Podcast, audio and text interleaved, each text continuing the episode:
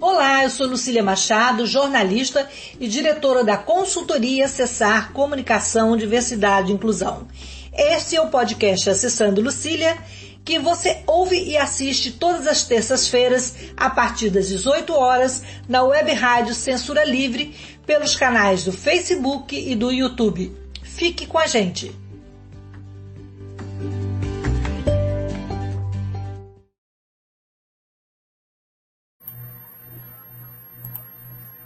Olá, boa tarde, aliás, boa noite.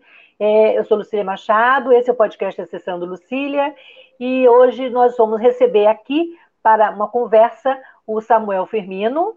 Samuel é graduando em Cinema e Audiovisual pela UF, arte educador e artista visual. Então eu vou me descrever, sou uma mulher morena, de cabelos pretos, castanhos escuros, é, estou com óculos dourado fino, meu nariz é fino, minha boca fina também, estou com batom é, transparente, uma blusa bege, e atrás de mim é, estou no meu quarto, tem um armário branco e uma parede rosa clarinho e um porta-retrato colorido. É, Samuel, é muito bom ter você aqui, então queria que você se descrevesse para, no, para o nosso público e também se apresentasse. Quem é Samuel Firmino? Boa noite, Lucília. Boa noite, gente. É, primeiramente, obrigado pelo convite, por estar aqui, para a gente ter esse diálogo, né, para a gente estar conversando acho que é muito importante que a gente consiga uh, manter mesmo esse diálogo aberto nesses tempos, né? São tão difíceis. Mas, enfim, relembrando que a gente está junto e que é uma rede. É, bom, eu sou o Samuel, prazer, gente. Eu vou me descrever. É, eu sou uma pessoa com albinismo. Eu tenho a pele e o cabelo bem clarinhos. Meu cabelo é loiro e a minha pele é branca, bem clara. É, com uma camisa amarela, estou sentado numa poltrona, tentando achar as melhores condições técnicas aqui para a gente poder gravar. Mas, enfim, e, e bom, é, atrás de mim tá, tem uma janela grande branca e, e é isso, estou com um short verde. Estou de verde e amarelo, bem, bem brasileiro.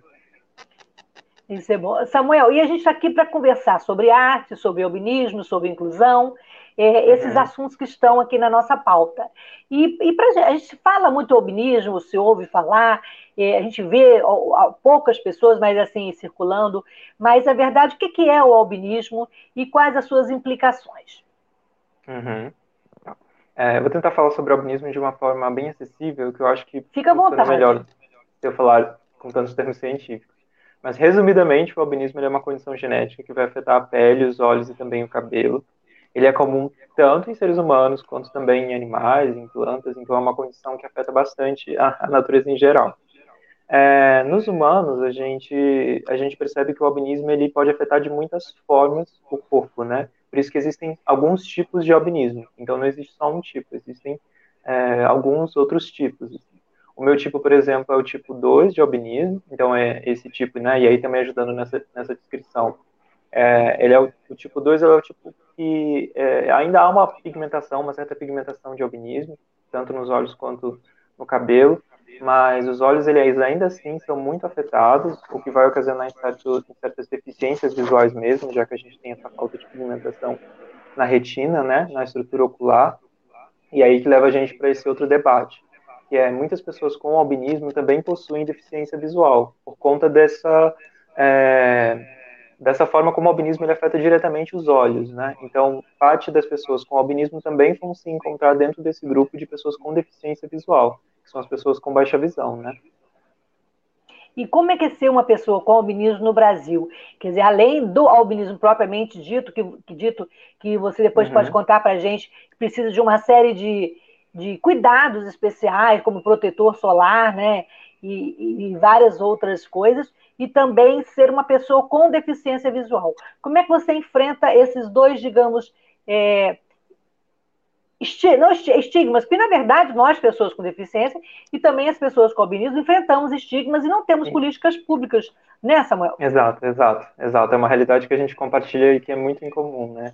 Tanto de ser muito rotulado, muito estigmatizado, né, por conta dessa, dessa falta de conhecimento mesmo que as pessoas têm acerca do tema, às vezes uma imagem que foi muito estereotipada ao longo dos anos, né, pela cultura pop em geral. Então, acho que é legal que a gente converse sobre isso para tentar falar um pouquinho e abrir um pouquinho mais esse debate. né? Então, bom, tentando falar um pouquinho sobre o meu é, cotidiano, uh, tanto quanto pessoa com deficiência como com pessoa com albinismo no Brasil, a gente carece de muitos acessos e de muitas políticas públicas. É, a principal delas é que a gente, por exemplo, não sabe quantas pessoas com albinismo no Brasil, é, quantas pessoas com albinismo vivem hoje no Brasil. A gente não tem esse dado, né? Então, já carece de muitas informações nesse sentido, que poderiam dar, é, que poderiam dar um recorte para a gente pensar em políticas públicas específicas, né? Então, esse é um dos principais problemas que a gente tem no Brasil hoje com relação à realidade de pessoas albinas. É, quando a gente vai para o lugar da pessoa com baixa visão também, a gente entra nesse lugar parecido das políticas públicas, uh, principalmente pensando em acesso à saúde, né? Então, por exemplo, é, enquanto pessoa com albinismo e com baixa visão, eu dependo de certos acessos que é um acompanhamento oftalmológico e um acompanhamento dermatológico constante.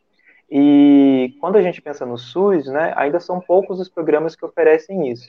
Há programas, o Sudeste principalmente, ele tem alguns programas especializados, no Nordeste a gente sabe que tem na Bahia também, e outras partes do país a gente tem mais associações e organizações que são responsáveis por uma certa contagem e por uma certa um, por uma certa organização mesmo de receber e de pensar em políticas públicas e de reencaminhar esse fluxo né, de pessoas é, para os postos de saúde locais ou para alguma ONG ou para algum outro serviço de saúde que pode ser útil nesse sentido. E como é que funciona no SUS essa rede para atender esse grupo específico? É, tem algum uhum. protocolo? Uhum. É difícil o acesso? A gente sabe que aqui no uhum. Sudeste é um pouco mais é, fácil, né? O que não deve ser é, para as pessoas do Norte né, e Nordeste, com exceção da Bahia, como você falou. Pois é, pois é. é. Na Bahia, é, o, como eu disse, né, o foco, na verdade, são essas pessoas que têm uma organização, né, que é a, a PALBA, é uma organização de pessoas com albinismo da Bahia, e lá eles são responsáveis por fazer essa ponte né, entre as pessoas com albinismo e o serviço local. Aqui no Sudeste, vou falar um pouquinho de, dentro da minha vivência, assim, de Rio de Janeiro e São Paulo, minha família é de São Paulo, e eu estudei, e eu estudo né, na UF, em Niterói, no Rio, então vou falar um pouquinho sobre esses dois cenários. Aqui em São Paulo a gente tem um programa muito bacana, um programa que foi muito pioneiro, inclusive, em termos de é, acesso gratuito à saúde para pessoas com albinismo, e se chama ProAlbino. O ProAlbino ele é um programa de dermatologia e oftalmologia especializada, então a gente tem um dia específico da semana lá na Santa Casa, aqui, aqui na capital, né, é, onde as pessoas com albinismo elas são atendidas. Então, exclusivamente pessoas com albinismo são atendidas nesses dias, né. É um programa aberto e gratuito para todo mundo que quiser acessar, todo mundo que está em São Paulo e até mesmo pessoas que estão fora, fora do estado, né? E eu acho que até fora do país também.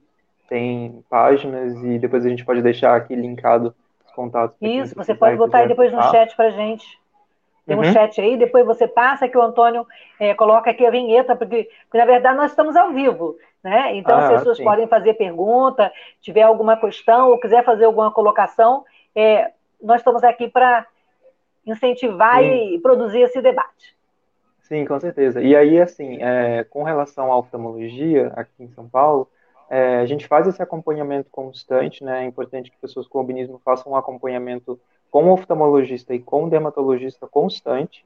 Com o oftalmologista, né, pensando nessa realidade de ser uma pessoa com deficiência visual, e para outros também PCDs com deficiência visual, é importante que a gente faça sempre um acompanhamento constante, para que a gente sempre veja como está ano a ano a nossa saúde ocular é, enfim, para acompanhar bem de pertinho mesmo, para ver se está tudo bem, para ver se precisa de alguma medicação ou algum outro tipo de cuidado. Então é importante que a gente esteja sempre nesse acompanhamento constante.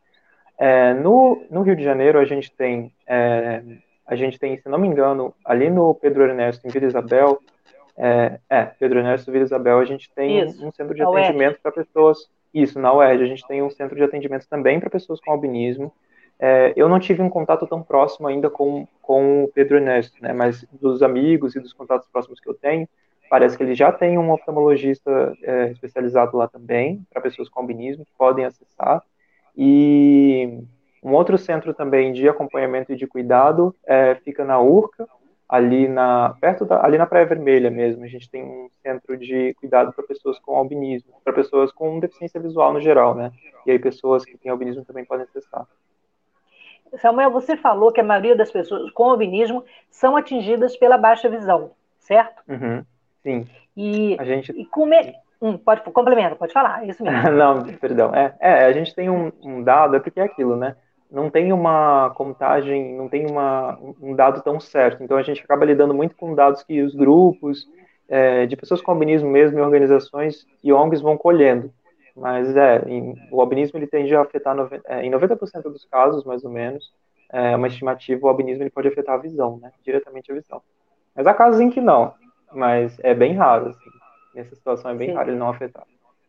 O, o, Samuel, e em termos, em comparação com outros países, especialmente Estados Unidos e países europeus, é, uhum. é, como é que estão as pesquisas, os avanços em termos de, de organização mesmo das pessoas com albinismo também? É, uhum. É, como é que o Brasil, comparando com esses outros países, está hoje em dia em relação às pesquisas, os avanços na área do albinismo e da baixa visão?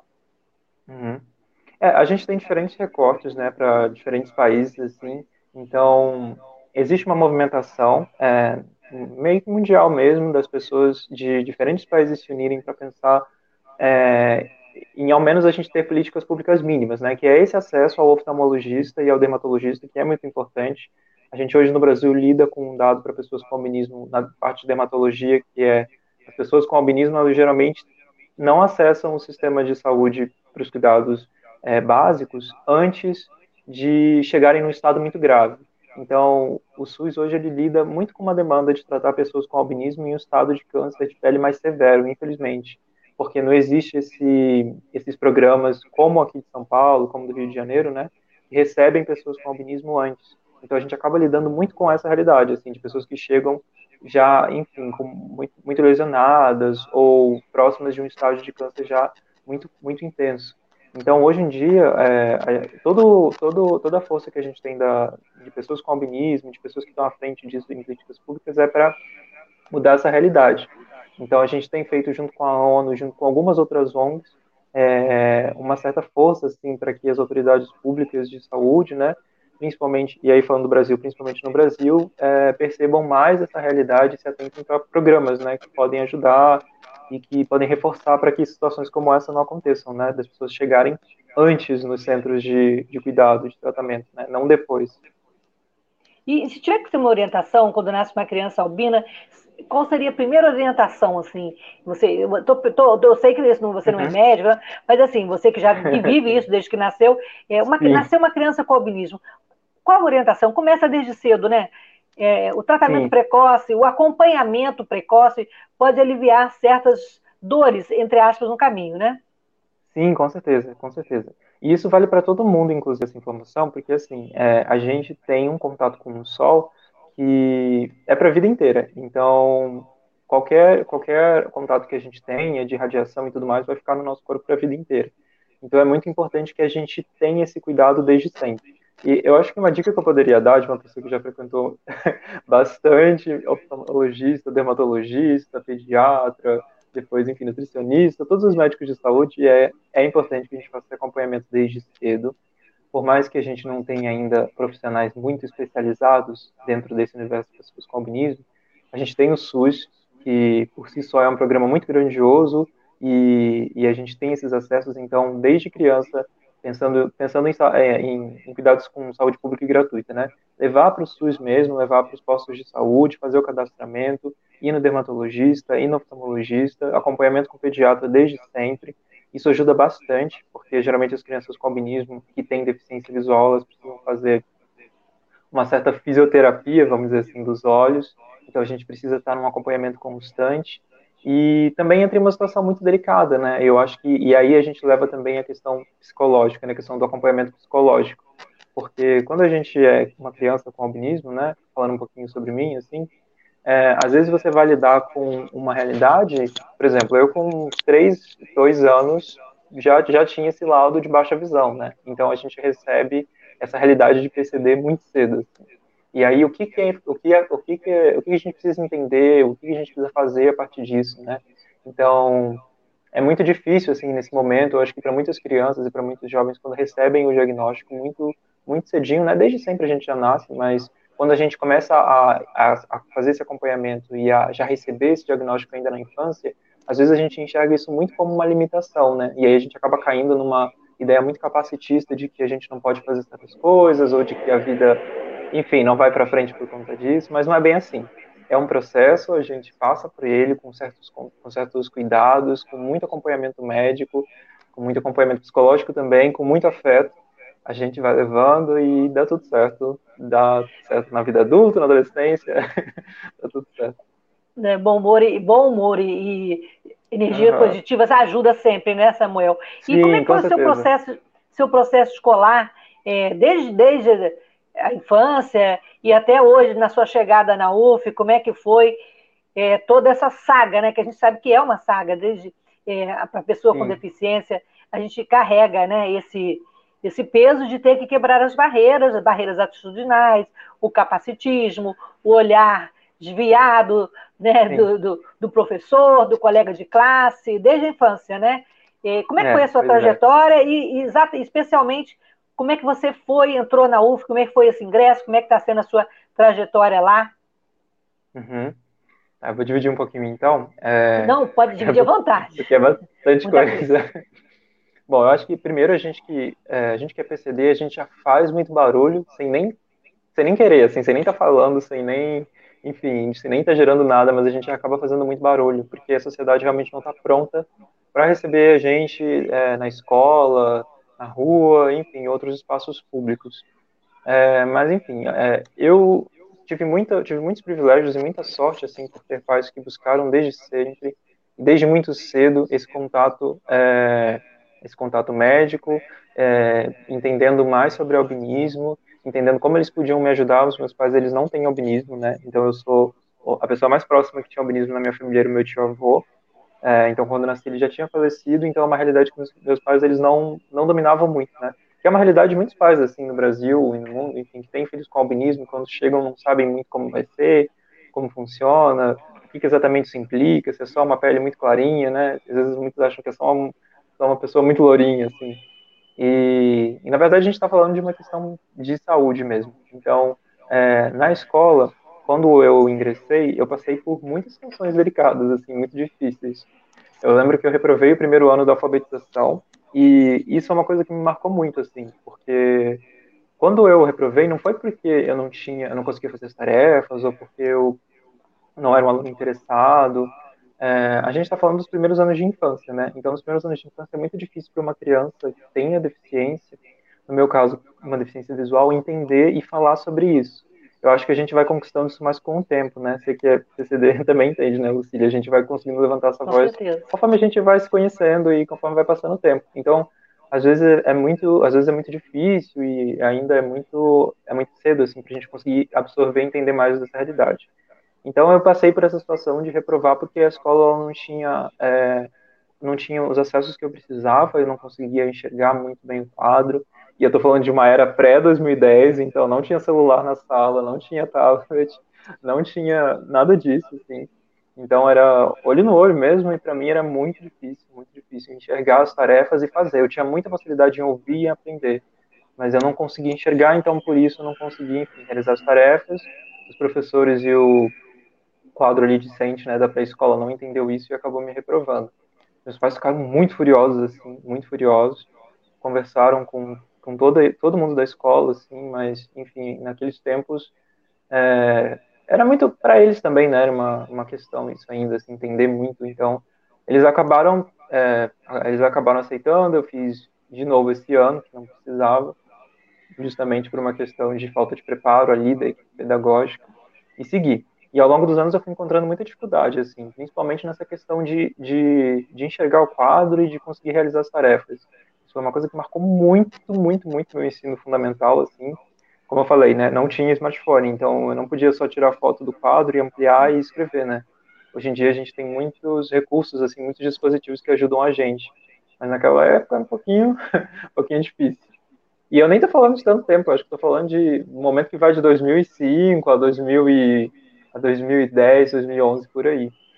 Mas enfim, então eu passei por muitas dificuldades assim nisso. Eu sentava sempre na primeira, na primeira carteira, era o meu lugar fixo assim. E eu praticamente não saía dali porque eu precisava enxergar o quadro, e era o lugar mais próximo ao quadro. E mesmo sendo o lugar mais próximo ao quadro, tem uma certa distância, né? Então, ainda assim eu não conseguia. E isso mexeu muito comigo durante muitos anos, assim, de eu, de eu achar que eu não era capaz mesmo de, conseguir realizar as atividades, de conseguir avançar, não sabia como ia ser para entrar na universidade. Enfim, então foi um processo. A gente também lida com muitas questões, né? É, a gente tem essas questões que envolvem a gente e a gente também lida com as questões das pessoas à nossa volta, né? Acho que para uma pessoa isso. com deficiência a gente está sempre carregando isso, né? A gente carrega as nossas próprias é, questões e as questões dos outros, assim. E, e para mim foi um grande desafio. Foi um grande desafio. Eu tive que entender e buscar do meu jeito, infelizmente sozinho, assim, é, formas para eu conseguir passar por isso conseguir passar, conseguir passar, a gente consegue com muito esforço, a gente consegue, a gente consegue muita coisa, assim, como PCD. Pelo, seu consegue, pelo verdade, mérito próprio, às vezes, né? Muito mais pelo Sim. nosso mérito do que pelo mérito Sim. da sociedade, da escola. Exato, exato. Eu estava lá no Fundamental lidando, assim, com aquelas aulas de matemática super difíceis, aquelas aulas de trigonometria difíceis, e ainda lidando com tentar enxergar o quadro, tentar enxergar aqueles ângulos pequenininhos, assim, enfim, da, da, da disciplina, das temáticas das matérias e tudo mais. Então a gente consegue, a gente tem muita força como PCD, a gente vence os nossos desafios e os desafios que a sociedade tem para todo mundo, a gente é muito forte nesse sentido.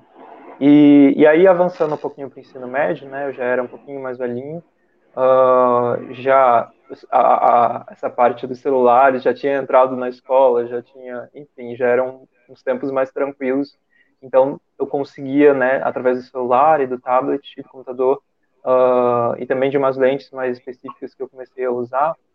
É... Ah, e aí uma observação, né? Na, no caso da baixa visão, nem os óculos e nem as lentes corrigem a baixa visão, por isso é a baixa visão, né? Não é uma miopia ou um astigmatismo. Você vai lá, coloca, faz um óculos e coloca e pronto, passou. No caso da baixa visão, é uma condição para a vida inteira, não tem uma correção óptica que a gente chama, não tem uma, um, um tratamento, vamos dizer assim, né, que cure. Então, existem muitos estudos e pesquisas, mas ainda não existe. Então, quando eu falo em lente, é mais um reforço, mas não é uma algo que né, vai corrigir o problema. Porque não é uma miopia, Sim. não é um astigmatismo. Então, por exemplo, agora eu estou só de lente, né? Estou sem o óculos. E mesmo se eu tivesse com óculos, mesmo se eu tivesse, é, ou mesmo se eu tivesse sem, sem lente, enfim, é, eu continuaria com a baixa visão. Isso não muda. E as pessoas têm muita dificuldade de entender isso. Então, quando a gente está falando de uma pessoa que tem baixa visão, ela geralmente coloca o óculos e a lente, o problema não muda, assim. E as pessoas não entendem isso às vezes, né? E cobram que você. Ah, mas por que, que você não, não bota o óculos e aí enxerga, ah, seu óculos não está funcionando? Não é que o óculos não esteja funcionando, mas é porque assim, o óculos ele não é uma solução para essa condição, né? Então, enfim. E daí, quando eu acessei a universidade, eu já estava em um momento muito preparado, assim. Eu tinha passado por bastante coisa que já passou pelo ensino médio, sabe? Que, né? É uma escola para tudo, inclusive para a gente se conhecer e amadurecer e, e enfim. É, quando eu cheguei na, na UF, né, quando eu acessei a UF, eu acessei a UF graças a uma política de acesso de cotas para PCDs. Então, eu acho que inclusive eu fui o primeiro, não lembro agora, mas eu acho que foi um, uma das primeiras, segundas ou terceiras edições assim de que essa cota começou, né? Porque essa Você cota para PCD, eu entrei em 2018. Então, se então, não me engano, a primeira cota segunda... foi 2017.2. É, a primeira. a segunda. Isso, Você entrou em 2018.1, né? 18.1, exatamente. Então foi a, prim... foi a segunda, né? 2017, segunda. É. Segundo processo. Então, exatamente. E eu acho que para mim, quanto para outros PCDs, essa é uma ótima política, é uma política que a gente tem que ocupar sim, porque às vezes as, as pessoas não sabem disso, e esses números, eles acabam, essas vagas acabam nem sendo preenchidas e acabam, enfim, indo para outros indo para outros grupos ou até mesmo sendo remanejadas de alguma forma. Então é importante que a gente ocupe essas vagas, a gente tem essa política pública das cotas para PCDs agora em muitas universidades brasileiras, então é importante que a gente ocupe mesmo, eu ocupei naquele ano, e nossa, eu acho que só de já ter entrado por essa cota me fez é, me fez muito já, já carregar essa bandeira, sabe, para a graduação inteira, assim, eu estou ocupando essa, essa vaga por uma cota para PCD, então eu preciso também, eu me sentia muito nesse direito, assim, de levantar essa bandeira de ser PCD dentro da universidade. E o meu curso é um curso é um curso de cinema e audiovisual, né? É um curso que fala sobre imagem, é um pouco curioso. Eu ia até te né? perguntar né? sobre isso. É, é, como é que você escolheu cinema, é, sabendo que ia ser um desafio, né? Porque é um desafio. Sim. E nem sempre é um esse desafio é recebido com bons olhos, digamos, pelos professores, né? É igual você falou, ah, fotografa o quadro, é, hoje mesmo de manhã eu recebi uma telefonema de uma. Aliás, recebi ontem, de uma professora do Instituto de Computação. Tem um aluno lá, uhum. não sei se você conhece o Francisco, ele é cego, ele já é um senhor com mais de 60 anos. E ela Sim. falando: olha, ele perdeu todas as matérias do semestre passado e não vai poder fazer nenhuma esse semestre. Ela pegou e está dando aula de matemática para ele pelo telefone. E assim, e, e, os outros professores acham que ela está fazendo, é, que ela não deveria fazer isso. Mas assim, ninguém se toca que passar um Sim. PDF com uma imagem, ele não vai ler. O, o, o, se ele não tiver um dispositivo para isso. E como é que tem sido isso para você? É, você tem tido acesso a esses recursos? Você vê, se vira nos 30, como você falou? Ou você tem a sensibilidade dos professores em, em se inteirar, em conhecer as tecnologias, em colocar os, os dispositivos à sua disposição? Como é que é isso para você lá no Instituto de Arte e Comunicação Social? Então, quando. Deixa eu só corrigir aqui uma coisinha da tela. É, então, quando eu, quando eu ingressei na UF, né, principalmente quando eu ingressei para cinema, eu vou responder as perguntas, senão vou acabar me perdendo não, um pouquinho. Não, é, as outras.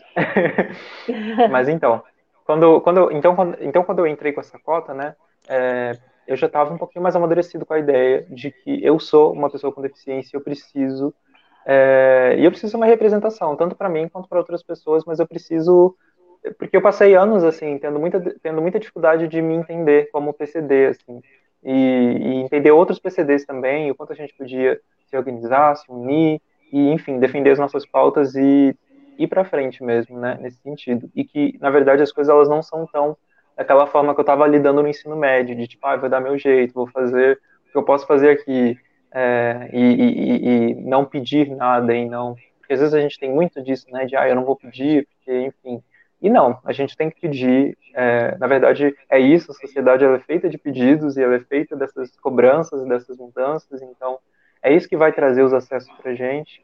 E quando eu entrei na universidade, eu estava amadurecido com essa ideia. Então, no meu primeiro ano, eu já falava muito sobre isso. Assim. É, para mim, foi uma grande dificuldade entrar para o curso de cinema, porque o curso por si só ele tem ainda algumas nuances, ele tem algumas problemáticas. É um eu acho que ele está mudando. É um, ainda é, é um curso de elite, né? É um curso extremamente elitizado. É, é, muito curioso, assim, porque a gente ainda tem certas dificuldades em trazer certas temáticas e certos debates. Isso vem mudando. Tem, tem pessoas que estão entrando, que estão ingressando agora, que estão mudando bastante. Assim, é, acho que a cara do curso, isso é ótimo, porque afinal a gente está falando de uma universidade pública, né? Então é importante que uma, uma universidade pública tenha uma, uma cara plural, né? Uma cara do povo, assim. Acho que não só de meia dúzia das pessoas que moram na zona sul do Rio. Assim. Mas enfim. É, então, quando eu ingressei, eu tive que lidar com algumas questões já de início. A gente tinha uma aula, por exemplo, que era uma aula em um laboratório de fotografia. E essa aula, ela exigia que eu ficasse naquele laboratório, e aí só para ter uma noção, né, os laboratórios de revelação de fotografia, eles geralmente são escuros, de fotografia analógica, né? A gente tinha uma disciplina que a gente precisava trabalhar com fotografia, e aí uma das práticas era num laboratório.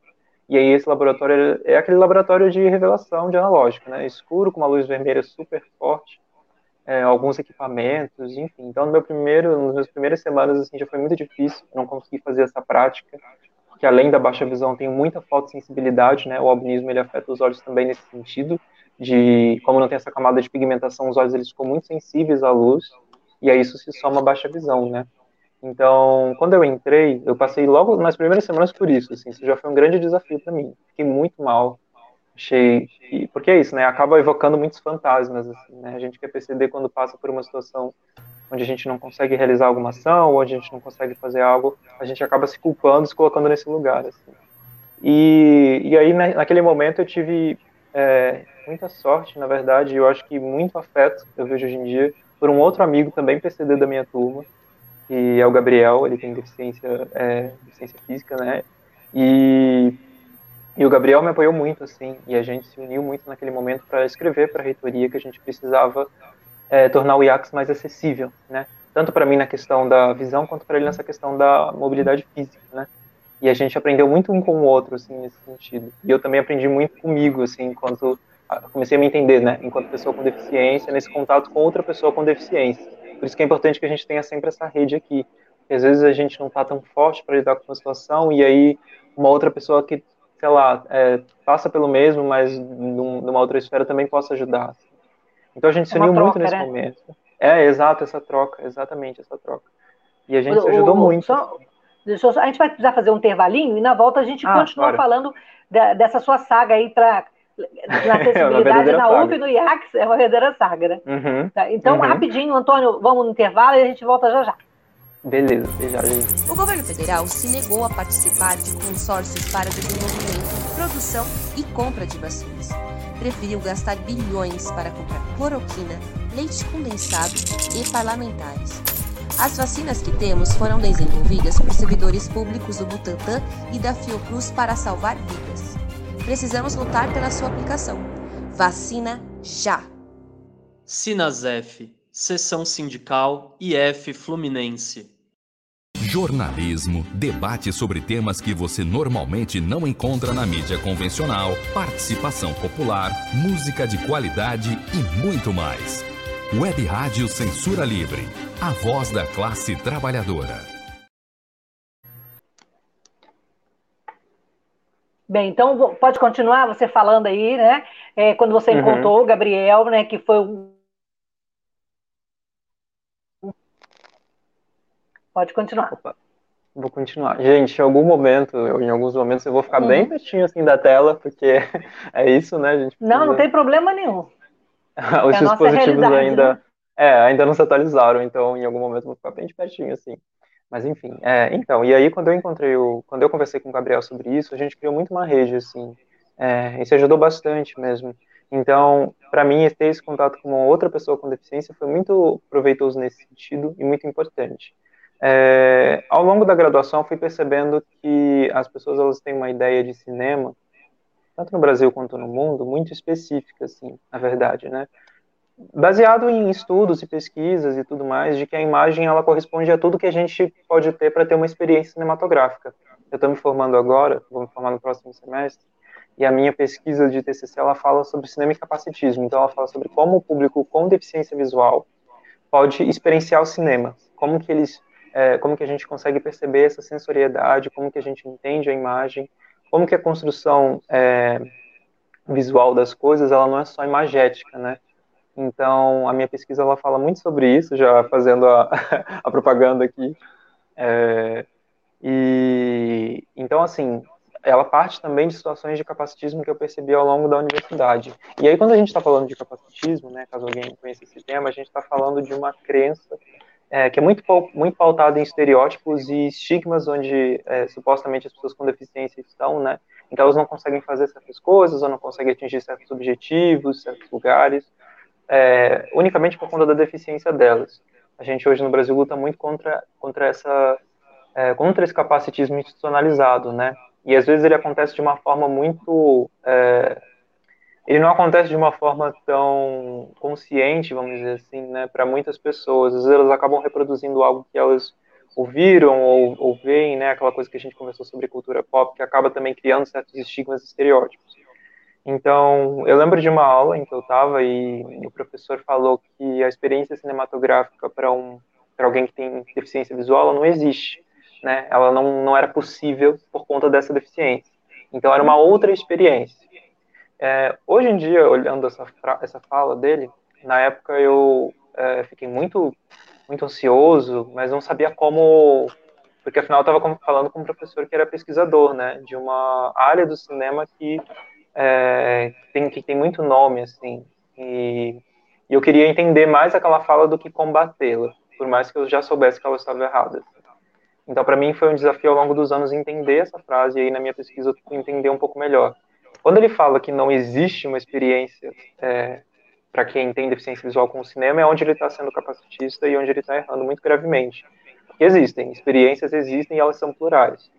Então, ao longo do curso e ao longo dessa pesquisa também, é, eu fui desenvolvendo, fui entendendo um pouco melhor como eu também assisto cinema, né, e outras pessoas com deficiência visual, que é uma experiência bem resumida, assim, através de outras sensoriedades, através do som, através de enfim, de muitos mecanismos da imagem que possibilitam a gente entender isso.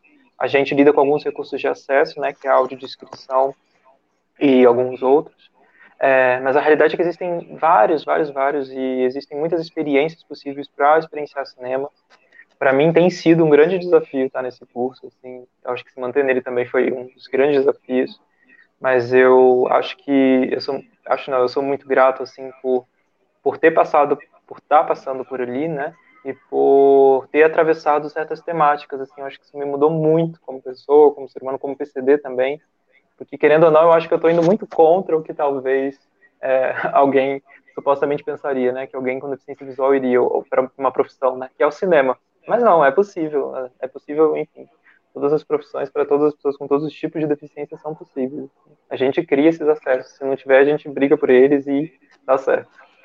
Exatamente. A gente está tá aqui para quebrar né, essa, essa ordem, né? E sair, de, sair da caixinha, né? E, Total, e agora vamos falar, um vamos falar, um pouquinho, de arte, né? Como é que você descobriu a arte como forma de expressão? Ai, sim, vamos falar sobre isso. Nossa, é meu xodó de assunto, vamos falar sobre esse assunto. É, eu tive um contato com a arte, eu geralmente falo muito cedo, assim. Até quando eu não sabia que eu estava tendo, eu já estava tendo um contato com a arte. E isso se deu muito pelo albinismo. É, eu tenho uma amiga, uma grande amiga, que é a Andresa Águeda, que também é uma ativista, assim, pelos direitos das pessoas com albinismo, uma grande artista, que ela fala muito disso, assim, que o albinismo ele é um presente é, para os artistas, assim, né? E eu acho que para mim isso não foi diferente. Durante muito tempo eu passei por situações de, de muito bullying, de muita exclusão, tanto por ter, tanto por ser deficiente visual quanto por ter albinismo. E a partir de um determinado momento, que eu nem lembro como foi ou como foi, é, ou quando foi, eu acabei conseguindo transformar isso. Então o albinismo para mim ele estava diretamente ligado a esse contato com a arte.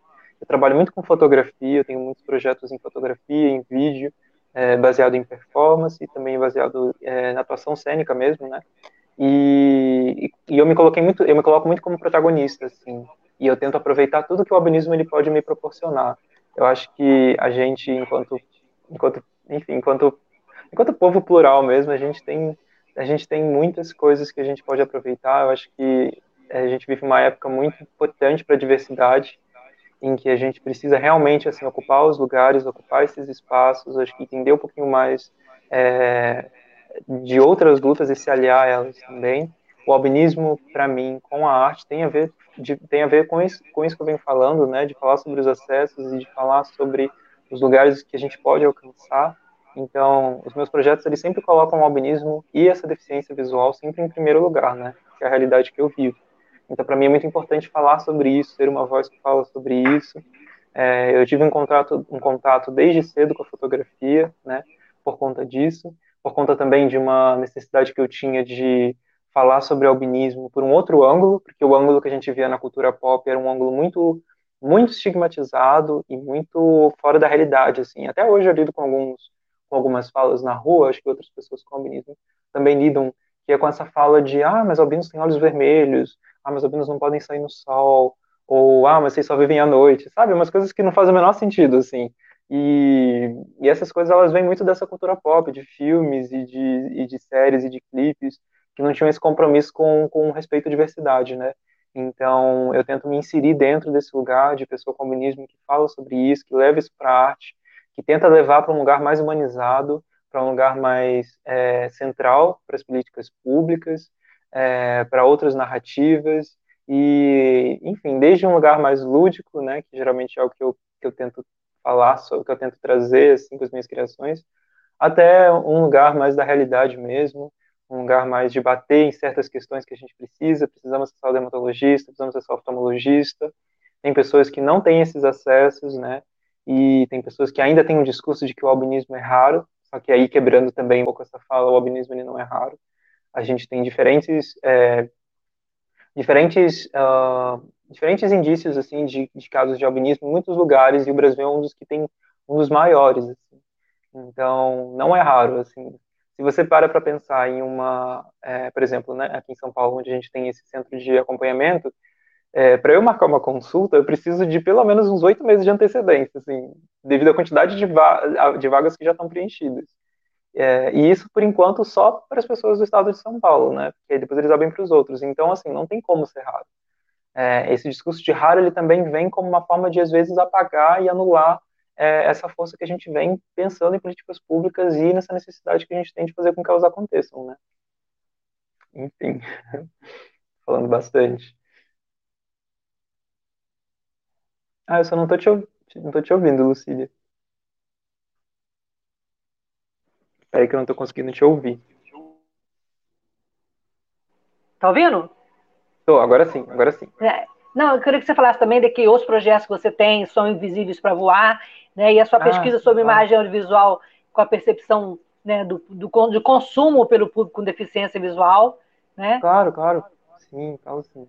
Eu tô, eu tô desenvolvendo algumas pesquisas, né, nesse momento de TCC, que também servem para eu me guiar e para eu entender um pouquinho melhor dessa experiência, né, e desse consumo de cinema e de audiovisual uh, que tanto eu quanto outras pessoas com deficiência visual têm. O meu foco é mais sobre pessoas com baixa visão, mas eu também tenho pesquisado e também tenho é, visitado certos centros e certas organizações que enfim, que falam sobre esses, uh, sobre arte e a deficiência visual. E eu vou falar um pouquinho sobre o, sobre as oficinas, né, que eu desenvolvi. Eu desenvolvi ela há, uns, há um ano atrás, assim, foi um pouquinho antes da pandemia estourar. Então a gente acabou só tendo uma prática. Então não tem como eu ainda tirar tantas conclusões sobre elas. Mas ao mesmo tempo já dá para eu fazer alguns apontamentos assim muito legais. Essas oficinas elas se chamam Sons Invisíveis para Voar ela foi, uma, ela foi um conjunto de oficinas que eu desenvolvi é, durante algumas disciplinas de licenciatura em cinema e audiovisual. Embora eu seja do bacharelado, eu tenho muito interesse pelo ensino, né? Porque eu acho que a educação ela tem uma coisa muito, muito rica, que é falar sobre os processos.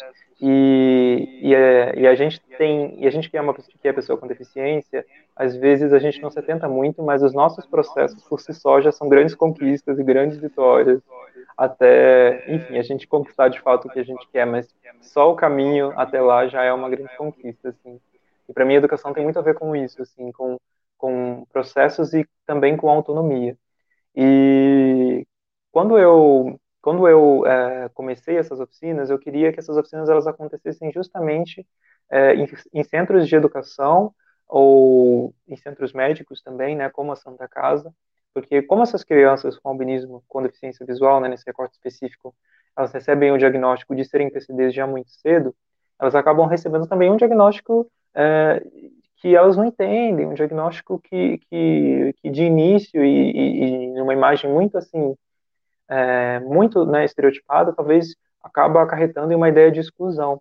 Então eu queria criar essas oficinas pensando em uma prática que possibilitasse para essas crianças, né, para o público jovem mesmo, esse diagnóstico de baixa visão, uma possibilidade de criar algo assim, de criar e de ter um contato com a imagem. Então essas oficinas elas têm a ver com práticas audiovisuais, de criar dispositivos audiovisuais, de fotografar, de filmar e de depois assistir e conversar sobre. Basicamente é sobre isso, entendendo a visão por outros ângulos assim, que vão além por um ângulo, que vão além, é, que vão para além do ângulo da imagem, né? Da imagem como a gente conhece assim. Então a gente teve um dia das oficinas foi bem proveitoso, assim. É... O... Oi, acho que ele caiu, né? Tô achando que a conexão do, do Samuel. Opa, voltou. Oi, voltei. É, não vi até, não vi quando, não vi quando caiu. Qual foi a última parte que você? Acontece. Não, você estava falando das oficinas. Ah, sim, perfeito. Então, e daí como eu estava falando, é, se, eu, se porventura cortar o áudio ou a imagem, você me avisa, Lucílio. Pode acenar qualquer coisa. É, enfim, e daí eu, tava, eu desenvolvi essas oficinas nesse primeiro dia e foi muito rico a experiência é, com outras crianças também com albinismo e com baixa visão. A gente conseguiu entender muitas coisas, eu acho que foi um aprendizado também para mim que estava é, que desenvolvi esse roteiro, né, das oficinas, pensando em, em, como a gente poderia fotografar, em como a gente poderia filmar. Foi aonde a oficina? As oficinas elas aconteceram no Centro Cultural aqui em São Paulo. Elas aconteceram no ah, no Sesc São Paulo, no Sesc Cultural aqui de São Paulo. Então, é, a gente fez em um dia, uma tarde, né? A gente tentou aproveitar isso de cada um recebeu uma câmera, uma câmerazinha é, analógica e uma outra câmera digital também e um gravador. E aí a gente foi trabalhando, é, porque a gente queria também estabelecer essas oficinas, elas têm uma certa progressão, né? E aí nesse primeiro contato é ter esse, nesse primeiro momento é ter esse contato com os dispositivos. E aí as crianças tiveram esse primeiro contato com os dispositivos, fotografaram, filmaram, algumas fotografaram com a câmera analógica mesmo, e aí depois eu trouxe para poder revelar. E depois a gente conversou sobre, a gente fez uma projeção todo mundo e conversou sobre e tentou entender mais ou menos por, por onde a gente seguia, né, quando fotografa ou quando é, ou quando vê uma imagem, quando analisa uma imagem. Foi uma experiência muito bacana, muito rica, assim, é, mostrou e quebrou totalmente aquela tese daquele professor de que não existe uma experiência audiovisual para o público com deficiência visual, né? Foi muito rico nesse sentido e muito muito importante para mim também, assim, enquanto PCD, né? Com certeza. E em relação às suas produções com foco no albinismo, eh, o que que você tem produzido, ou o que que você tem trabalhado nesse sentido? Então, eu estou nesse momento do TCC, então está sendo um pouquinho intenso, assim, de coisa para fazer. Eu tenho ficado um pouquinho ocupado com a pesquisa. Então, nesse momento, eu estou meio que direcionando principalmente para a pesquisa, estou tentando buscar um, é, um embasamento principalmente de, é, de organizações e de pessoas que têm um trabalho prático, pensando em pessoa com. pensando, pensando nesse ensino, né, para pessoa com deficiência visual. Então, nesse sentido, eu tenho concentrado bastante é, nessa pesquisa. E, e eu também tenho, é, enfim, o meu portfólio que depois eu posso deixar aqui, meu site com, é, com, meu, com os meus trabalhos, os meus projetos. É, eu geralmente também falo sobre albinismo e performance, né? Então, eu tento me colocar nesse lugar, assim, também, de uma pessoa... Deixa aí pra gente, depois você bota aí no deixar. chat que o Antônio bota aí na vinheta. Pra... Vou deixar, pode deixar, pode deixar. Então, eu tenho me concentrado mais nisso mesmo, assim, é, tanto eu fiz um projeto recente que foi muito bacana, assim, que foi com, foi antes da pandemia, né? Agora que a pandemia as coisas elas deram uma, elas acabaram parando um pouquinho as nossas criações, mas eu estava trabalhando em um projeto com outros quatro artistas, com outros três artistas com albinismo, e a gente fez um ensaio muito bonito, assim, é, de fotografias onde a gente se fotografou e a gente é, enfim, a gente também produziu. Então foi muito interessante porque geralmente esses projetos que levam muitos albinos e albinas, não que isso seja um problema, mas às vezes é, é a gente acaba uh, tendo uma única imagem, né, de, do albinismo quando são pessoas não albinas produzindo coisas sobre pessoas com albinismo. Isso não é um problema, só que é interessante que a gente também tenha esse protagonismo, né, nos nossos projetos, enfim, nos nossos trabalhos. Então foi bem bacana, a gente mandou as fotos, inclusive, para a Vogue, assim, porque era um editorial, né, então a gente fez um editorial com uma pegada uh, com uma pegada bem fashion e também com uma pegada bem de, uh, resumindo assim, a atmosfera, né, bem de união mesmo, né, era, era nós quatro ali, então eu estava organizando, eu estava na parte da fotografia, e a ideia que a gente queria passar era essa ideia de comunidade mesmo, né, de união. E aí a gente também quis quebrar esse discurso de que o albinismo é raro, então a gente já, enfim, se fotografou ali os quatro, e cada um levantando uma bandeira, né, porque o albinismo ele tem é, ele tem outras é, é, isso né? O albinismo é, ele, ele ele acompanha outras é, realidades. Então o albinismo ele não é uma etnia né? Que às vezes as pessoas confundem é, o albinismo ele pode afetar todas as classes sociais todos os lugares geográficos. Então a gente tem pessoas brancas com albinismo pessoas pretas com albinismo pessoas asiáticas com albinismo pessoas brancas com albinismo. Então, enfim, foi muito bacana. A gente teve uma diversidade bem legal assim, nesse projeto, de pessoas que falavam sobre isso. E, enfim, esse contato foi bem bacana também com, com essas pessoas, né, com esses outros artistas. E aí, esse foi o último projeto que eu produzi, assim. Foi bem legal para mim, porque eu te falei, né, existe esse estigma muito grande da cultura pop com relação às pessoas com albinismo. Então, para mim, é, poder trazer isso de uma forma mais humanizada e mais naturalizada também, é muito importante, assim, enquanto realizador, enquanto artista, enquanto, enfim, filmmaker, né, produtora visual. É, a gente tem um comentário ali da Delma Pacífico falando sobre a, é, sobre a sua pesquisa. Eu, é, a Delma falou que adorou o tema da sua pesquisa e a Delma tinha uma pergunta também é, que ela tinha. Delma, você pode fazer aquela pergunta aí sobre, sobre a moda que você tinha comentado antes para a gente poder seguir aqui? Bem, enquanto a Delma coloca ali para a gente a, a pergunta, é, vamos trazer uma questão. Amanhã, dia 14 de abril, é o Dia Nacional da Educação Inclusiva. E como é que você vê a inclusão das pessoas com, com albinismo no sistema de educação brasileiro? Ah, sim, sim. Nossa, essa data realmente é uma data para a gente pensar justamente sobre, sobre isso, né? Acho que sobre enaltecer certos pontos que a gente conquistou, mas também pensar ainda sobre alguns outros que ainda faltam. Eu acho que, é, muito baseado também no que eu vivenciei e também das oficinas, é, a gente precisa pensar em como a escola pode ser um lugar inclusivo e um lugar mais representativo. E é importante que o corpo discente tenha esse contato com esse discurso é, antes de ir para a sala de aula.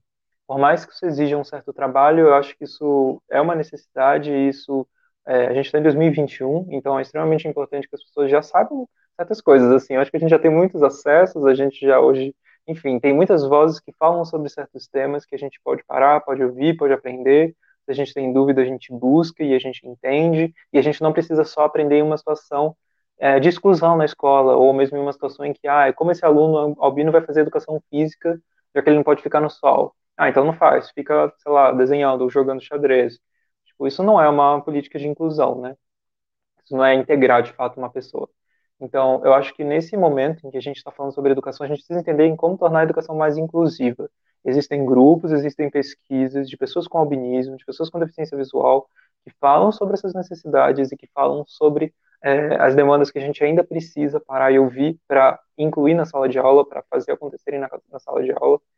E eu acho que tem a ver muito com isso, assim, de parar e ouvir. Acho que 2000, 2021, 2020, acho que essa, essa década é o ano em que já passou da hora da gente parar, aprender e ouvir, entender e aplicar. É possível, acho que é um movimento que é, a gente é muito privilegiado, né, pensando em internet, pensando em mídias, pensando, enfim, é, em portais de acesso e que tem informação. Então, eu acho que é muito importante nesse sentido tornar o ensino mais inclusivo, mais plural, é, dar outras formas de aprendizado, talvez. Acho que talvez a universidade também, as escolas possam sair desse, dessa, é, acho que dessa ideia ainda um pouco fechada sobre CR e sobre faltas. É, sei que isso é um pouco polêmico, mas é o que eu acredito. É, acho que a gente precisa realmente assim fazer uma roda, todo mundo, e aprender uns com os outros, né?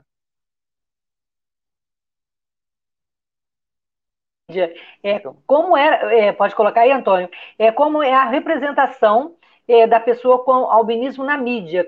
Como é que você vê né, a representação das pessoas com albinismo na mídia? Uhum. Bom, como elas são é, percebidas, né? Aham, aham, sim. Então, durante muitos anos, que nem eu falei, a gente lutou contra, contra esses estigmas, né? Então a gente tinha muitos. Quando eu falo em cultura pop, eu estou falando de, assim, é, filmes de massa, para massa mesmo, e, enfim, às vezes é, clipes também, séries, que criaram essa imagem do albinismo muito deturpada. Então agora o nosso movimento tem a ver com ocupar e levar para um outro lugar, assim, que é um lugar mais humanizado mesmo. E com relação é, ao albinismo, né, na mídia, a gente pode dizer que hoje, principalmente na publicidade, tem tido muito espaço para pessoas com albinismo. É, ainda é algo assim que está avançando aos poucos, né? Acho que tanto para pessoas com albinismo quanto para outras minorias, é, a gente tem conseguido conquistar certos espaços. A gente tem artistas com albinismo que estão chegando é, em certos lugares que antes a gente não chegava. E, e isso tem sido muito bom, assim, acho que é um, acho que é um grande momento dessa era, assim, hoje em dia eu entro no Instagram e vejo milhares de fotos de pessoas com albinismo, assim, e eu acho que isso é uma das coisas que vai mudar totalmente a vida de uma criança com albinismo, porque há 20 anos atrás, eu tenho, tenho 25, há 20 anos atrás era algo que você não, que você não tinha, sabe, você não tinha essa referência, assim, não tinha alguém que pudesse falar. Hoje em dia a gente tem tantas pessoas com albinismo, enfim, apresentando programas, a gente tem lá fora, é, a gente tem aqui desfilando nas passarelas, ainda está ainda tá crescendo, é um movimento lento, mas ele está acontecendo, porque também depende, né, é, de pessoas que sempre, é, de certa forma, uh, estiveram nesse lugar de uma indústria muito específica, com pessoas muito padrão, né, muito, enfim, de, uma, de, um, de, um, de um grupo muito específico, então isso ainda está mudando. Eu acredito que que os próximos anos eles vão ser muito uma é, uma mudança, a gente vai ver muito essa mudança, assim, a gente já tem visto, justamente por conta das minorias estarem debatendo, né, muita coisa, então eu acho que a gente tem tido esse acesso, assim, e querendo ou não, ele tem que acontecer, a gente precisa de referências plurais, e é isso. É muito bom isso. É, os albinistas estão chegando, né? Olha só, Sim, antes de a gente continuar aqui a nossa conversa, eu vou, o Antônio vai passar aí uma coisa importante que eu queria chamar a atenção. No próximo sábado, a gente vai ter uma carreata no Rio, vacina já. É, para chamar a atenção para a importância da vacinação das pessoas com deficiência. É, a prioridade, ela não foi, as pessoas com deficiência não foram levadas no grupo prioritário como prioridade realmente. Eu, por exemplo, eu vou, devo vacinar na próxima semana pela idade, 60 anos, não pela prioridade. E quantas pessoas com Down, com autismo e com outras comorbidades, problemas respiratórios, que ficaram para trás. Então, esse movimento, que é um movimento que está sendo é, incentivado pelo CVI, pelo Grupo Juntos, então a carreata, 17 de abril, às 9 horas, a concentração vai ser lá no, no final da Praia do Leme, e a gente está convocando todo mundo aí para lutar junto, porque assim como os albinistas estão chegando, as pessoas com deficiência também estão chegando para da necessidade de ser vacinado, né, de, como prioridade, né, Samuel? Sim, exatamente, exatamente. É, o que, é... você tem a falar sobre, sobre esse momento que a gente está vivendo de pandemia, de medo, de bolsonarismo? E Nossa. como é que você, me, você se vê nesse meio tudo, né? Ah, tem outra pergunta aqui da Delma também. E como a realidade de nós, negros, muita coisa está mudando. Ela tá, fez um comentário, né? É como a realidade de nós, negros, que ela é uma pessoa negra. É como está mudando, né? Sim, com certeza. Eu acho que é o que eu falei, assim, a gente precisa sempre se aliar é, a essas outras lutas e pautas que a gente. Enfim, é, a gente está em 2021, a gente precisa de representatividade real, a gente precisa de pessoas, enfim, acessando a mídia, acessando a educação, acessando a rua, acessando vários lugares, acessando principalmente as políticas, é, os lugares de política mais, mais, é, mais altos, né, para que a gente consiga.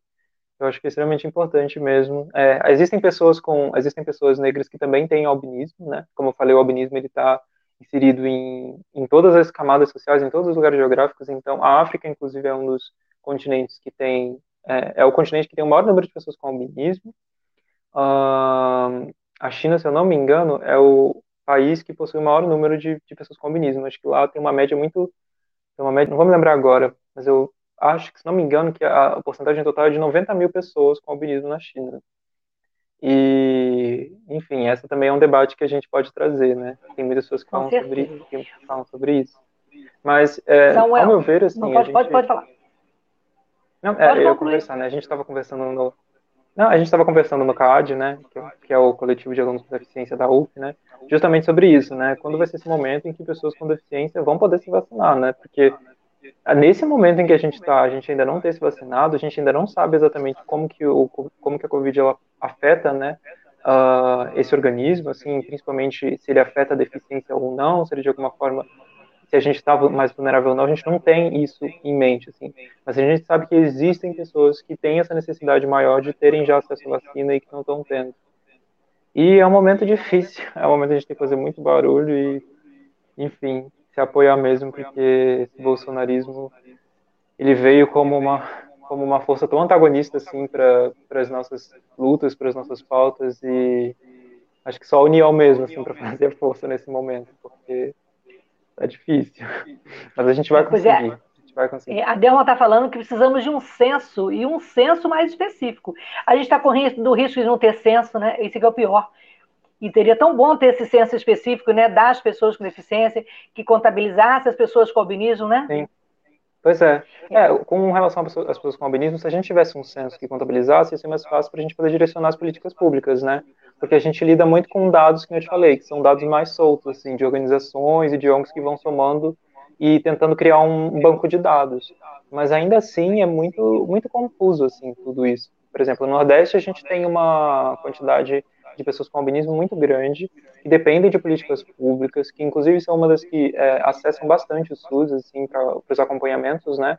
Mas a gente ainda não tem tantos programas, assim. A gente sabe que a Bahia é um centro de referência, mas é, a gente ainda não tem tantos outros. A gente tem alguns, mas eles ainda são muito isolados, assim. Então, Samuel. principalmente... Não, pode, pode concluir. Não, é, principalmente infelizmente, nisso... nosso tempo está terminando. Ah, sim. E que, e, e que eu queria que Ontem eu participei de um debate do Festival Assim Vivemos, que é um, um, um festival de filmes sobre pessoas com deficiência, um dos mais importantes do mundo, e no debate com a Rosângela Berman Bier, que é do, do Unicef, e foi uma das criadoras do CVI aqui, a gente estava, e ela comentou a importância das pessoas com deficiência, das jovens pessoas com deficiência, como você e com muitos outros, desse protagonismo nas redes. Eu queria que você comentasse sobre isso e também desse seu recado final é, é, da importância desse papo aqui, deixar seu contato, é, uhum. para a gente prosseguir nessa conversa tão ah, incrível. Claro. claro, com certeza, com certeza. É, bom, primeiro de tudo, né, já que a gente está finalizando, vamos continuar ficando em casa, continuar usando as máscaras, continuar, enfim, é, fazendo o distanciamento social, saindo só para algo muito necessário, quem pode, né? E, enfim, vamos cuidando e fazendo essa, essa rede, que logo mais a gente sai disso. Uh, sobre, sobre ter essa representatividade nos filmes, né? Você acha, acha quer que eu fale um pouquinho mais sobre isso? É, se você puder, acho, acho, que ainda tem um tempinho, né, Antônio? Pode falar mais um minutinho. Ah, sim, perfeito. Então, é, como eu falei, né, enquanto realizador com albinismo, é, criando coisas sobre pessoas com albinismo, opa, tá dando para ouvir? É, criando coisas para pessoas com albinismo, eu vejo muito essa necessidade de é, continuar com os projetos e de seguir com os projetos, tanto em filmes, quanto em séries, quanto em música, e também de consumir. É importante que a gente consuma. Tem muitos artistas PCDs que estão produzindo coisa, então vamos consumir, vamos apoiar, vamos enaltecer esses artistas, porque isso acaba também gerando, enfim, mais possibilidades e mais espaços para outros produzirem, né? Querido Gratidão enorme pela sua participação. Foi bom ter você aqui, conhecer mais é, o Samuel Solar, que é, né, como você se, uhum, define. Sim, Samuel Solar. Você é, so, você é, solar, você traz arte, você, tá, você é iluminado. e é tão bom a gente trocar e conhecer o universo, né? Que às vezes a gente é, vê de longe, mas não conhece de perto a realidade, né? Então você trouxe um pouquinho disso aqui e, e, e agradeço demais a sua participação. E seguimos juntos aí. Você deixa depois aí o seu Fala aí o seu e-mail, ou então ah, algum falar, contato. Pode deixar. É, o meu contato, tanto nas minhas redes sociais quanto no Facebook, Instagram, é Samuel Solar. Então, quem procurar por Samuel Solar já vai encontrar bastante coisa. É, eu queria agradecer também, Lucília, o espaço aqui, a oportunidade para a gente poder falar sobre. Acho que essa troca é muito bacana, para a gente aprender muito, é, uns com os outros, né? É, eu, eu, agradeço muito os elogios, eu fico muito honrado, porque para mim você é uma força muito grande, assim, dentro da UF, dentro desse movimento de pessoas com deficiência. E é muito bom a gente poder se espelhar, né? Eu acho que quem tem essas referências tem muita sorte. Então, enfim, agradecer também. É, acho que é sobre isso, sobre esse contato, sobre esse apoio. Muito obrigado, gente. E obrigado a toda a equipe aí também da rádio que ajudou a gente a produzir isso aqui. E as perguntas, já que fez as perguntas. Ah, muito obrigado também, gente. E, então, é, se o Antônio puder botar de novo o nosso cartaz aí da, da carreata. A gente volta na próxima terça-feira. Obrigado, Antônio. Obrigado, Samuel Solar. Obrigado a todos os ouvintes. Obrigado, gente. Um beijo grande. Vacina Tchau. já para todos. Vacina já. Vamos vacinar todo mundo. Todo mundo.